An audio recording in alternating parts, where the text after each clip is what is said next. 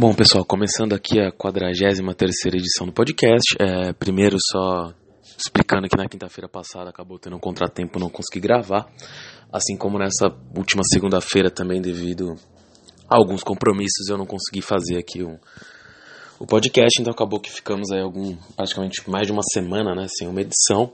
Uma semana em que saíram muitos balanços, muita coisa. Então eu vou tentar aqui fazer um breve resumo de algumas coisas, mas vai ser realmente um breve resumo sobre só algumas alguns fatos mais interessantes que aconteceram na última semana, mas vamos focar mais nas coisas que saíram já nessa semana, porque é uma semana mais curta, né? A gente vai ter o feriado aí. A bolsa, na verdade, vai funcionar tanto na sexta, salvo engano, quanto na segunda-feira. Então vai ser um, vão ser dias provavelmente com um giro menor, né, devido aos feriados aqui no Brasil, mas vale os comentários aí. Bom, como sempre, só lembrando também tem o blog, o www.thegameneverstops.com.br. Uh, como eu já disse há algumas semanas, o número de postagens escritas lá, acho que já tem umas duas ou três semanas que eu não consegui fazer nenhuma, mas pretendo aí voltar nesse feriado com alguma, com alguma coisa, uma análise um pouquinho mais detalhada lá por escrito, mas tem algumas antigas também. Convido todos a entrarem. Tem também o e-mail contato arroba onde uh, dá para fazer ali mandar algum tipo de e-mail, sugestão, questionamento. Recebo alguns questionamentos também que eu acabo respondendo aqui no podcast. E também tem o Twitter, o The Game Never Stops, uh, onde eu posto ocasionalmente também. Tentei postar alguns dias um pouco mais, outros um pouco menos, mas tenho tentado ali uh, fazer sempre os posts no Twitter também. Bom, começando aqui, acho que novamente, né, só fazer um breve panorama internacional e, e do próximo governo aqui, porque isso acaba sendo um grande catalisador da bolsa. Acho que internacionalmente continua aí pairando uma certa desconfiança que a gente pode estar próximo a uma nova crise. É, não dá para dizer isso, lógico, com, com certeza que vai vir uma nova crise e tudo mais. Mas, é, uma certa, como eu já falei aqui na segunda-feira passada, uma certa retração em algumas ações norte-americanas aí, apesar de ter sido maior na, na semana retrasada do que nessa última, vem ali com uma expectativa talvez de que os cortes de impostos do Trump tenham atingido ali uma certa, um certo ápice, digamos assim. Os cortes de impostos obviamente atingiram um ápice, mas o que eu quero dizer é no sentido de que já proporcionaram um crescimento máximo que seria possível. Uh, os Estados Unidos hoje tem um desemprego baixíssimo, talvez um dos menores da história a economia ainda está pujante, mas tem-se ali um certo receio que se esteja chegando no ápice. Sempre é complicado estabelecer esse ápice, mas existe, existe essa desconfiança. Existem alguns problemas ali na zona do euro, o problema da Itália. Uh, as sanções contra o Irã vão voltar mais fortes aí, apesar de terem tido algumas exceções nas importações de petróleo da Índia para a Coreia e tudo mais o que poderia resultar no aumento ali do barril de petróleo, o que no entanto ainda não ocorreu, mas poderia a médio prazo fazer o barril do petróleo subir de novo. Uh, então assim, tem, e acho que o principal fator aí que de atenção é a guerra comercial aí entre Estados Unidos e China. O Trump na semana sexta-feira passada comentou ali que ou retrasada, perdão, comentou ali que estaria próximo de um acordo com a China, esse acordo ainda não saiu. O Valor até traz uma matéria interessante, falando como a China aumentou seu comércio com o Brasil por causa da guerra comercial. Uh, também alguns economistas ali, a Mônica De Bolle, que é uma economista brasileira em Washington, comentava, né, que numa entrevista ali pro programa do Bial, que nos Estados Unidos também já se sente em alguns setores da economia um certo aumento dos preços de produtos trazidos da China.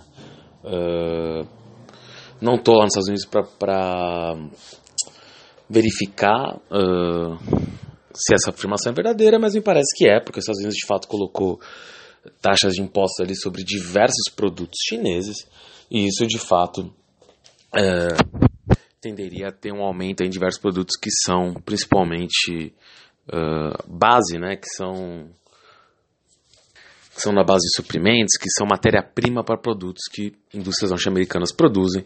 Então, caso também não se chegue a algum tipo de acordo sobre a guerra comercial, o próprio crescimento norte-americano poderia ficar ameaçado. Por outro lado, como eu já comentei aqui antes, principalmente para produtos uh, agrícolas, essa guerra comercial pode acabar sendo boa para o Brasil, tendo em vista que o comércio agrícola dos Estados Unidos com a China é bastante grande.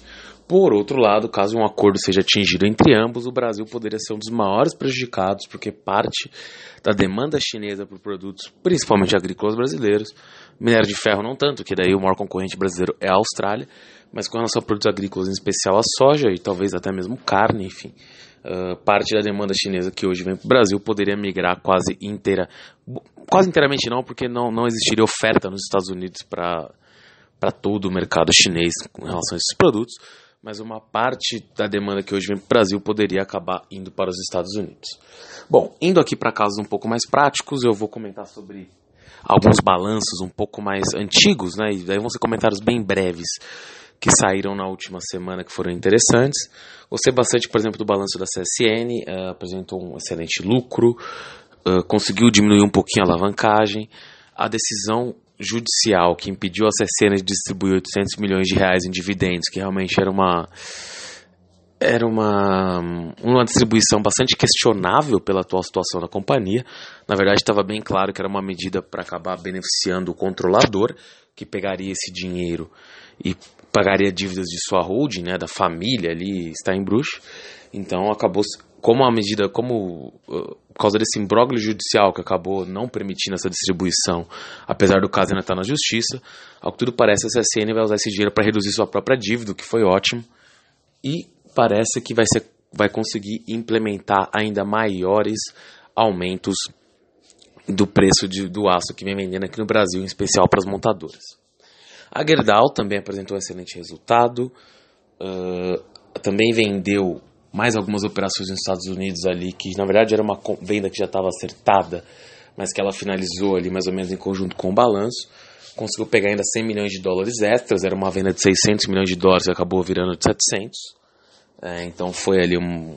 Apesar do valor parecer pequeno, essa venda, junto com o EBIT da recorde da Gerdau nos últimos cinco anos, ali, o lucro também nesse último trimestre, acabou levando a empresa a levar seu nível de endividamento para um nível saudável depois de bastante tempo com alguns problemas. Na verdade, não chegam a ser problemas, né? mas com um nível de endividamento que era preocupante, que foi sendo diminuído até chegar agora num patamar mais interessante. Sobre a Gerdau, vale só mencionar também que isso é uma reportagem do New York Times, na qual a Elizabeth Warren, uma senadora democrata de Massachusetts, uh, que poderia até ser uma contender para a próxima eleição presidencial norte-americana, embora uh, outros nomes tenham saído mais fortes aí das eleições lá do midterms nos Estados Unidos, que por sinal é outro fator aí de um pouco de não diria nem estabilidade para os mercados, mas de atenção para os mercados, né? Porque o Trump acabou conseguindo manter o Senado, os republicanos, o que na prática e na verdade era o mais provável mesmo, porque a maior parte dos assentos em disputa no Senado eram de democratas, então parecia muito difícil os democratas conseguirem tomar o Senado, eles teriam que ganhar praticamente todos os assentos ali que os republicanos que estariam em disputa de republicanos, que eram poucos. Na verdade, os republicanos até aumentaram um pouquinho sua distância no Senado em relação aos democratas, embora tenham perdido a Câmara dos, dos Representantes, né? Câmara, no Brasil seria a Câmara dos Deputados. Na prática, isso uh, tem um efeito que o Trump não vai conseguir passar qualquer tipo de legislação que ele quiser, ele pode ser mais investigado por algumas uh, comissões da Câmara, mas o impeachment ficou virtualmente impossível porque precisaria de dois terços do Senado, ele aumentou a maioria dos republicanos do Senado, isso não vai acontecer, a menos que saia alguma notícia muito. Uh, nossa, uma coisa assim muito grave, mas muito improvável. Não parece que isso vá acontecer uh, nesse momento. Lógico, em política tudo pode mudar muito rápido, mas com tudo que a gente tem até agora parece muito improvável o impeachment. E as, e as pessoas que ele vai acabar indicando para os órgãos ali, uh, como seria no Brasil agências reguladoras, vão acabar sendo aprovadas, porque elas são aprovadas pelo Senado. Embora ele possa dar uma guinada um, dentro dos parâmetros do Trump, mais para o centro para conseguir passar a legislação que precisa de aprovação nas duas casas.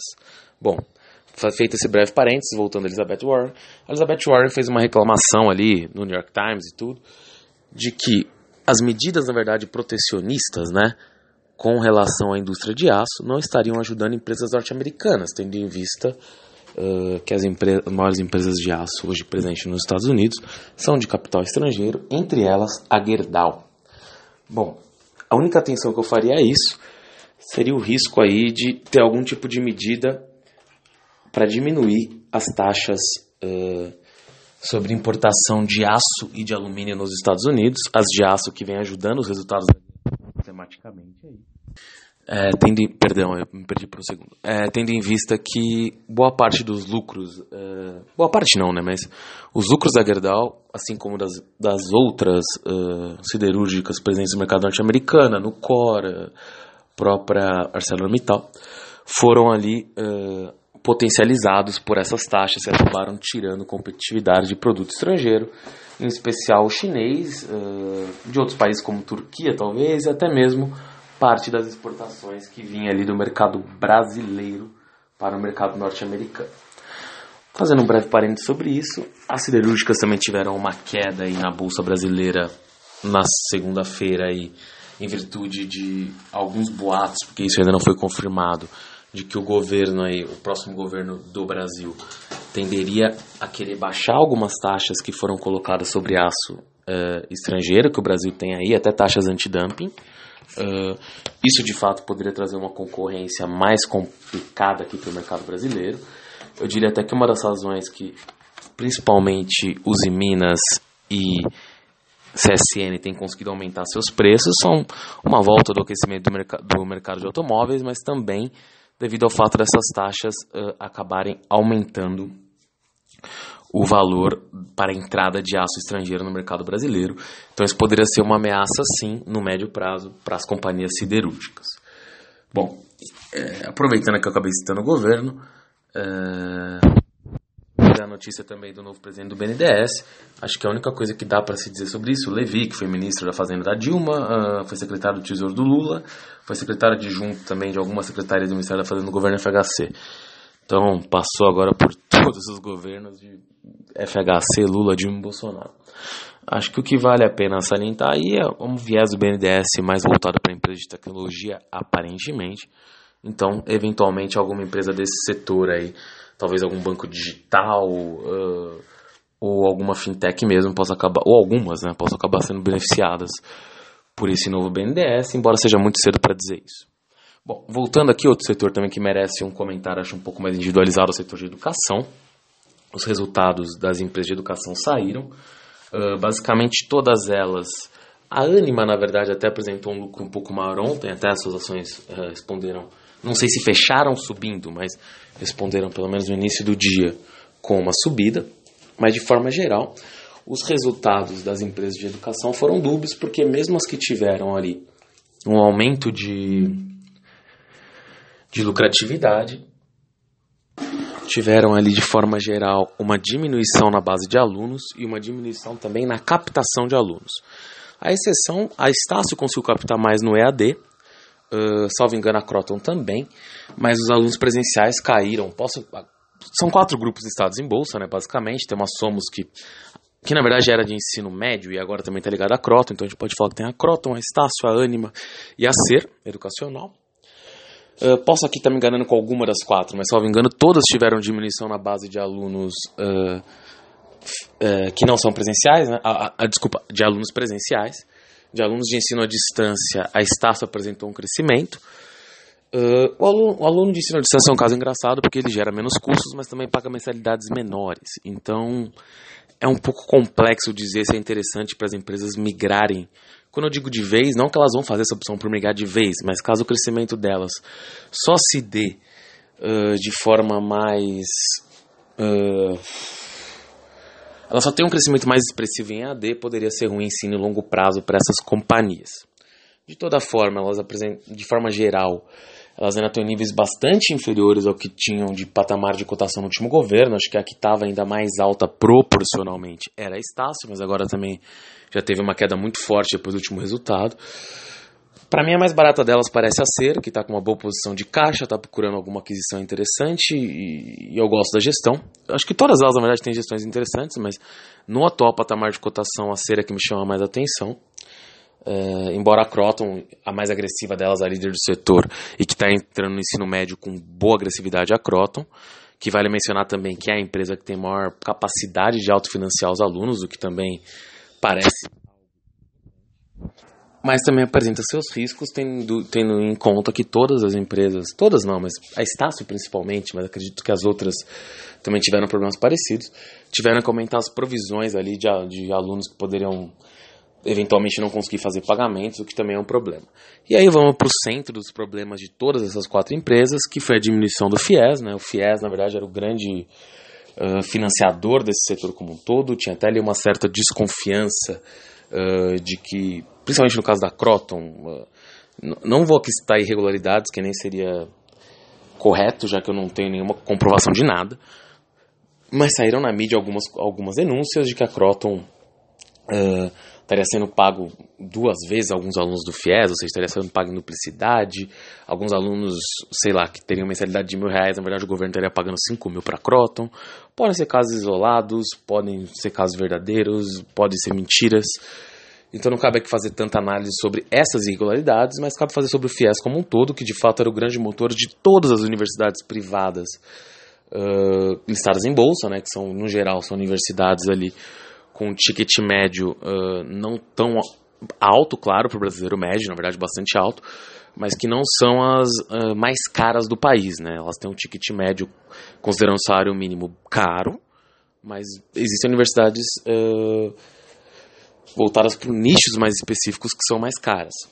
É, de toda forma, por essa razão, elas dependiam basicamente do FIES, que permitiu a Uni também, permitiram acesso a muita gente à educação, com a diminuição desses programas que aparentemente nesse primeiro momento tende a, tendem a continuar menores no próximo governo, que nem, nem ouvi algo oficial ou algum comentário sobre FIES ou ProUni por parte do próximo governo, o que não me leva a crer que elas devem aumentar no curto prazo.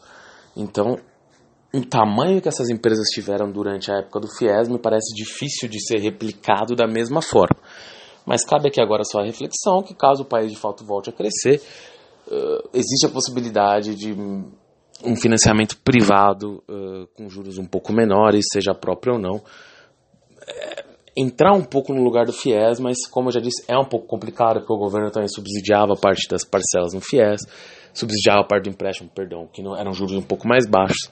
Então tem que ver como os bancos privados vão, vão entrar nessa seara e mesmo se o governo tem alguma expectativa de utilizar os bancos públicos para isso. Bom, falando em bancos públicos, também hoje a capa do Estadão fala ali que o governo quer demitir uh, funcionários que não são é, concursados dos bancos públicos que recebem salários muito altos, apadrinhados políticos, que estaria fazendo um mapeamento disso para essas demissões. Uh, o governo, uh, isso parece uma medida positiva, claro, embora tenda a piorar a interlocução do governo com o Congresso, que já não tem sido muito fácil, apesar do governo nem ter assumido ainda, e, e boa parte do atual Congresso vá ser renovado uh, daqui a dois meses. Uh, a interlocução com o Congresso não está sendo muito boa e, lógico, qualquer medida uh, que leve mais moralidade para o governo, como a retirada de eventualmente pessoas que estão ali só para indicações políticas, é positiva. Mas infelizmente a gente vive um regime um pouco fisiológico com o Congresso e tem que ver como isso vai se refletir com a próxima legislatura. Olhando ali para os bancos em si, a medida é muito positiva. O Banco do Brasil também apresentou um excelente resultado. A Caixa tem o boato da Ana Paula Vescovi virar presidente, uma pessoa que fez um bom trabalho no Ministério da Fazenda ali como secretária. Então, uh, as perspectivas são boas. Acho que teve um comentário um pouco solto do Paulo Guedes aí, que saiu na mídia, que ele teria conversado com o ex-presidente, o atual presidente do BOFA, do Bank of America, para América Latina, um antigo colega dele, sobre uma possível fusão entre o Banco do Brasil e o BOFA. Na verdade, parece que foi algo dito em tom de que no futuro ele gostaria de privatizar o Banco do Brasil. Não sei se seria muito fácil privatizar o Banco do Brasil, não sei também se algum banco norte-americano gostaria de uma fusão com um banco estatal brasileiro. Me pareceu mais um pouco um devaneio do Guedes, mas de qualquer forma vale a pena ter no horizonte que ele tem na cabeça, se for possível algum dia, tentar a privatização do Banco do Brasil. Bom, e, e tendo visto o viés liberal do Guedes, ele ter a ideia não é nada surpreendente, embora me pareça muito difícil que o atual governo uh, Bolsonaro concorde com isso, o presidente em si, digamos. Bom, indo para a Petrobras, ficou ali pairando uma certa possibilidade de um militar vir a ser presidente da companhia. Depois falou-se muito no Castelo, no Castelo Branco, o atual diretor da FGV, e na verdade parece que não vai mudar nada, vai continuar Ivan Monteiro mesmo, que entrou no lugar do Pedro Parente, fez ali uma, uma gestão interessante, uh, manteve ali as premissas do, do Parente, e caso seja mantido Ivan Monteiro, eu tenderia a dizer que bons dias tendem a continuar na Petrobras, com, com uh, a gasolina ali seguindo o mercado internacional. Na verdade, até a recente queda do valor do preço da gasolina, dizem, vai até permitir o fim da subvenção do diesel do governo, o que também tende a ajudar a Petrobras, já que ela vinha tendo alguns problemas para conseguir pegar esses valores junto à ANP da subvenção.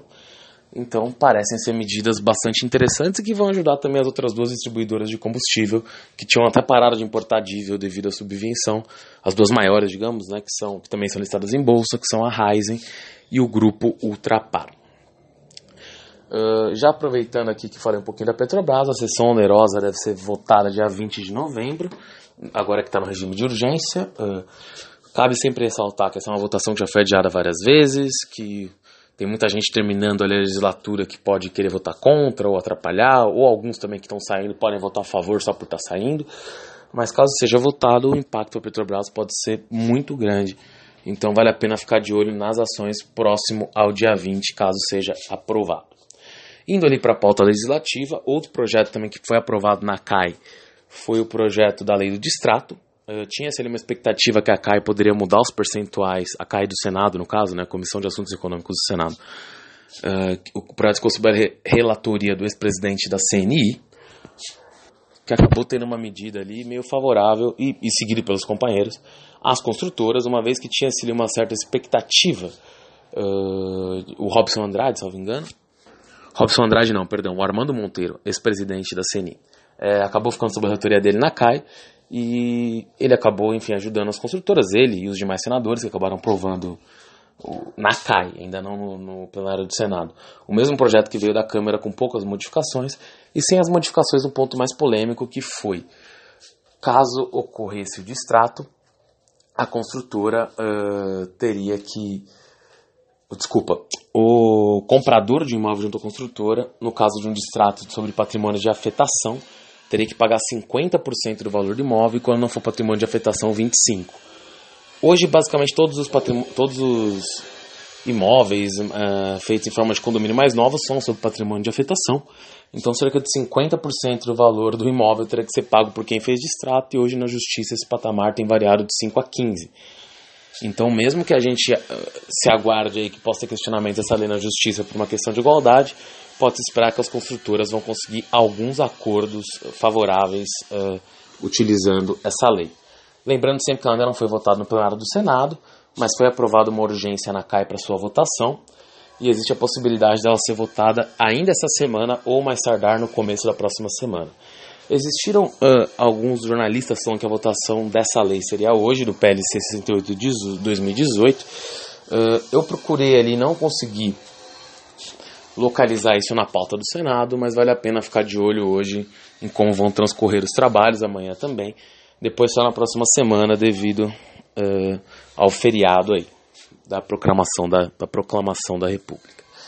Uh, aproveitando a comentário sobre o PLC dos distratos, vale a pena aqui comentar que as construtoras, de forma geral, apresentaram melhores balanços, os distratos caíram um pouco presos sobre sobre o balanço das construtoras, a maior parte delas conseguiu reduzir os prejuízos ou apresentar lucros. Um destaque positivo nesse sentido é a Direcional, uma empresa ali de Minas Gerais também bem focada na Minha Casa Minha Vida, que apresentou resultados expressivos nesse último trimestre. Ah, e muitas dessas empresas, na verdade, até se valorizaram bastante em bolsa já. Vale a pena ficar de olho em Viver e PDG também com a questão dos distratos. A, Viver até com patamar ali, uh, patamar não, perdão, com um caminho mais claro para sair de operação judicial. A PDG nem tanto, mas alguma alguma um, legislação mais clara sobre distratos tenderia a ajudar particularmente a PDG, que tem muitos distratos em aberto e foi uma das coisas, inclusive, que a fez entrar em recuperação judicial, além de má gestão, más investimentos e outras escolhas erradas. Uh, outra construtora ali também que apresentou apenas diminuição no prejuízo, mas que vale a pena ali alguma atenção é a Tecnisa. Ela estava há muito tempo basicamente só com o Jardim das Perdizes como empreendimento. A empresa agora, uh, e agora, uh, de acordo com o notícia do valor, estaria se associando a fundos para lançar novos empreendimentos. Os fundos ali meio que comprariam parte dos empreendimentos logo no seu lançamento. Então pode ser uma, uma reiniciativa da Tecnisa no mercado, voltando a ser uma empresa mais relevante como já foi. E como as ações dela em bolsa ainda parecem bastante descontadas, vale a atenção. Outra empresa que também está descontada em bolsa faz tempo é a Rossi, mas essa, apesar de alguns acordos de refinanciamento e outros fatores, ainda parece ter uma dívida bastante alta, então vale a pena ter alguma desconfiança. No setor de carnes, ali a Marfrig acabou apresentando um prejuízo, no entanto, o EBITDA dela foi muito forte. Uh, o diretor financeiro explicou ali, o presidente, que esse prejuízo ainda seria devido a uma variação cambial que já foi fechada, então no próximo trimestre a empresa deveria uh, provavelmente apresentar lucro. Uh, eu diria que foi um balanço positivo para a Marfrig de forma geral. A Minerva também apresentou forte geração de caixa, também prejuízo, mas também justificando a questão cambial. E no caso da Minerva, uh, tem algumas particularidades ali. Ontem mesmo saiu uma notícia que o, a, a, unidade que eles chamam de Atena, que é uni, uh, as unidades da América do Sul da Minerva, né, excluindo o Brasil, e que já tem um IPO programado para o ano que vem, apesar de não ter feito o pedido formal, estaria recebendo ali propostas do fundo Salik, que é o fundo da Arábia Saudita, e também de um fundo uh, de Abu Dhabi, salvo engano, que agora não vou lembrar exatamente o nome, por 1,5 bilhão, e o mesmo o chinês Fosun, que também comprou a Rio Bravo no Brasil, também estaria interessado, e esses fundos poderiam pagar 1,5 bilhão por 20% da Atena, que era mais ou menos o que a empresa pretendia captar no mercado. Uh, não sei se vão fechar a negociação com os fundos, o fato é que o, o, aumento de capital de um bilhão que a empresa já está fazendo no Brasil, que o Salic e os controladores, é, que junto com a família controladora, né, é, toparam subscrever, mais abertura de capital da Atena vai fazer entrar mais 2,5 bilhões no capital da companhia, o que vai contribuir bastante para a redução da alavancagem. E o evaluation da empresa que hoje vale 1,3 bi em bolsa realmente parece muito baixo, porque somente suas operações da Atena, da qual ela tem 100%, seriam avaliadas em um, 20% dela em 1,5 bi. Então você pegar 1,5 bi, se fosse um quarto, a Atena estaria avaliada em 6 bilhões. No caso, como é 20%, ela seria um pouco mais do que isso. Então você tem uma subsidiária da empresa valendo 6 bilhões e ela em bolsa valendo 1,3 bi. Claro que parte disso se explica também pela, pelas dívidas, mas parece um valuation muito baixo, uh, principalmente com levando em consideração o aumento de capital e a venda da unidade na América, par de parte da unidade na América do Sul para levantar fundos. Vale também destacar é, o, a reabertura do mercado russo para suínos, embora é, só te, uma unidade, uma ou duas unidades da Minerva entraram no rol das beneficiadas, a JBS também e da Aurora. Por incrível que pareça, da JB, da BRF, nenhuma unidade foi foi agraciada com a possibilidade de voltar a exportar para a Rússia. Então a BRF continua naquela fase ainda de se reencontrar, embora o preço das ações ainda não esteja alto.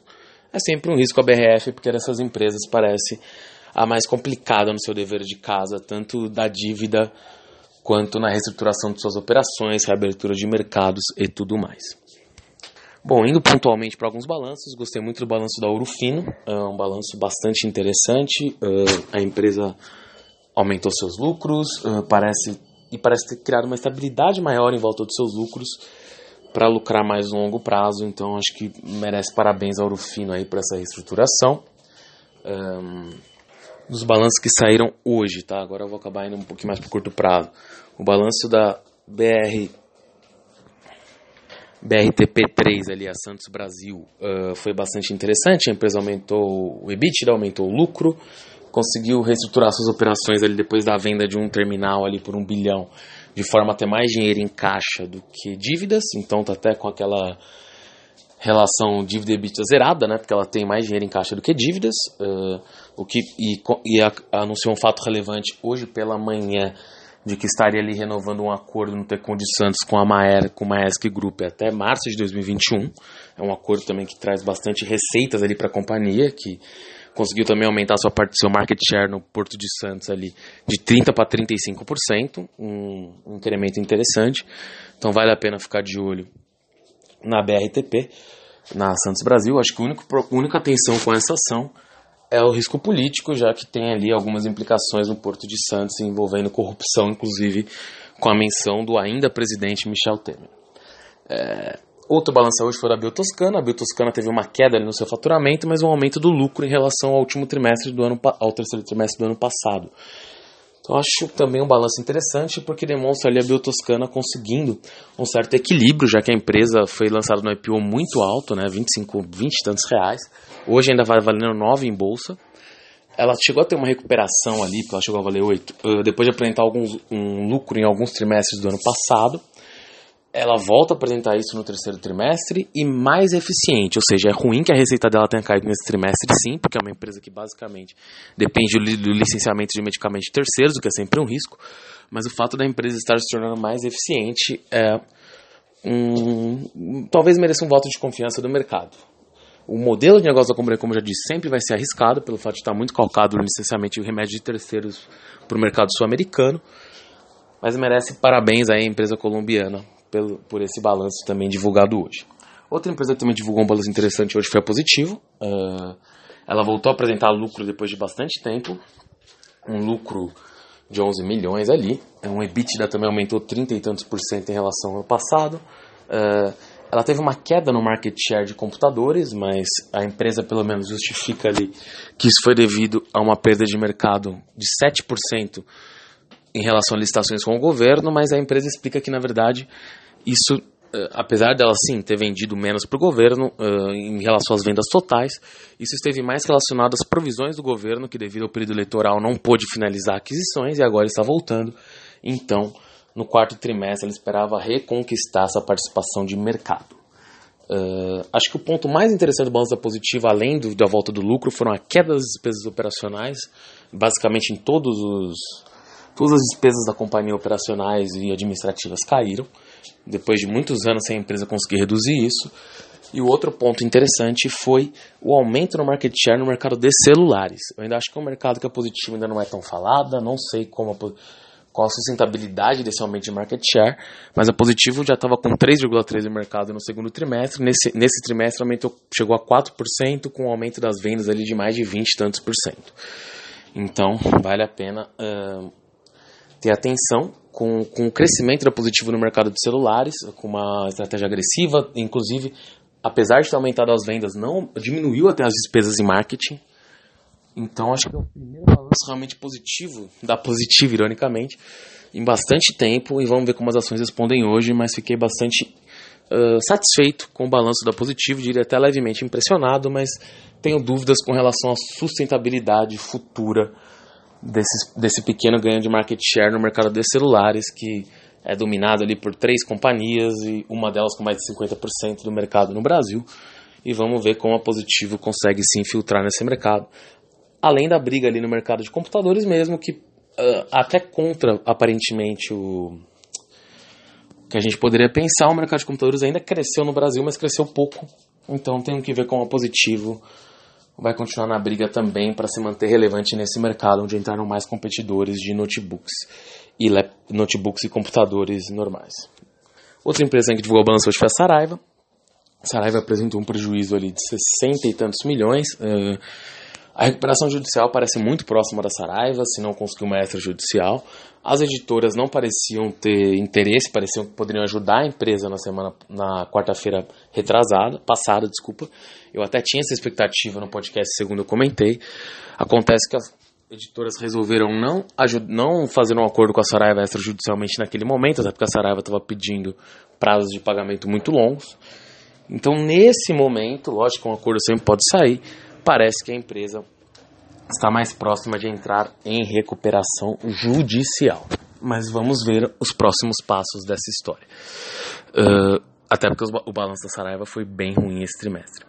Outra empresa que também divulgou balanço foi a Queiroz Galvão Energia e Participações. Uh, sempre lembrando que sua controladora ali está em dificuldades financeiras. Ela apresentou um bom lucro, um bom EBITDA, tem uma posição de caixa firme. Então também um excelente balanço. da Queiroz Galvão, que vai se firmando aí como uma opção interessante no setor de óleo e gás, é, e que ainda acredito é um pouco uh, descontada em relação aos seus pares por causa dos problemas do seu controlador. Então acredito aí que possivelmente uh, em algum momento ela pode acabar descontando essa diferença. A Braskem também soltou o balanço hoje, apresentou um lucro de 1,3 bilhão, mas acho que para a Braskem a notícia que mais uh, merece atenção aí é que a Odebrecht estaria correndo para tentar vender uh, o controle da Braskem, o, é, o controle, assim, ainda esse ano para a Lion Basel, mesmo que fosse através de troca de ações. Então vale a pena ficar de olho em como essas negociações vão prosseguir, porque acredito que elas vão se dar ainda num patamar um pouquinho mais elevado do que o atual patamar que a empresa tem cotação em bolsa. Outro comentário aqui de M&A, uh, outros dois comentários de M&A, o primeiro deles a TIM interessada na Nextel. Eu já fiz, na verdade, um post no blog falando disso. Acho que as empresas de telefonia foram ali bastante beneficiadas pela indicação do próximo presidente da Anatel, que parece ser favorável, pelo menos dizem, né, a trocar o regime de concessão por autorização, que poderia poupar para elas bilhões de reais, além das brigas tributárias que as empresas têm travado nos tribunais, que a Vivo acabou de sagrar vencedora, e que a TIM e a Claro também, e a própria Oi, Oi estar numa situação um pouco diferente, ainda tem a possibilidade de conseguir esses ganhos. Bom, a TIM ganharia market share importante no Rio e em São Paulo com a compra da Nextel, uh, a ver os valores, a ver o tipo de negociação, mas pode sim ser uma oportunidade interessante para Vivo, para TIM, perdão, de aumento de market share uh, e, e, até em frequências 3G, 4G, 5G ali, que ainda vai, vai ser listado, mas enfim, as bandas e tudo mais, sem talvez um investimento tão grande como, e tão complicado como seria uma compra da Oi. Por sinal, a Oi ele tem tido alguns problemas de operação judicial, várias pendengas judiciais e agora está sendo processada pela Farol em 2 bilhões de reais por causa dos termos do de capital. Então, a novela da Oi realmente parece que nunca acaba. Bom, para finalizar, um comentário sobre uma empresa que não é listada em bolsa, mas que poderia servir uh, como um parâmetro uh, para uma empresa listada, que é a compra do Madeiro, né, de parte do Madeiro. Uh, aparentemente, ali, o fundo Carlyle comprou 20% do Madeiro por 700 milhões de reais. Isso acabou é, é, acarretando no valuation de 3 bilhões para a companhia, sendo que o Madeiro fatura menos de 1 bi, apesar de ter um EBITDA interessante.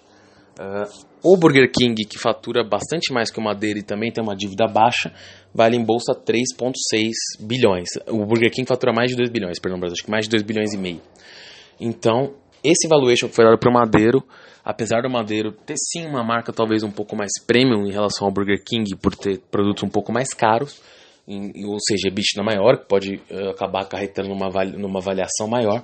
Como o Burger King também teve um resultado interessante no terceiro trimestre, aumento novamente do lucro, uh, acredito que no médio prazo o Burger King pode acabar buscando um valuation maior, tendo em conta o valuation que foi dado pelo Carlyle para o Madeiro, e com a entrada do Madeiro no capital do Carlyle, não duvido, apesar do, do fundador do, do, do, Madeiro parecer não querer abrir mão da empresa, também não duvido, daqui, isso não é para agora, seria para daqui a alguns anos, uh, de algum tipo de movimentação do Burger King Brasil, até porque os maiores acionistas deles são fundos ali que uh, adoram a expansão por meio de aquisições, uh, fazer algum tipo de acordo para compra ou fusão com o Madeiro, mas isso é mais para o futuro, não seria para agora, será talvez para daqui a 5 a 10 anos, talvez mais rápido, dependendo de como o mercado brasileiro andar, como um todo, mas vale a atenção aí, primeiro numa mudança de valuation do Burger King devido a essa operação do Madeiro, depois a um possível M&A na área.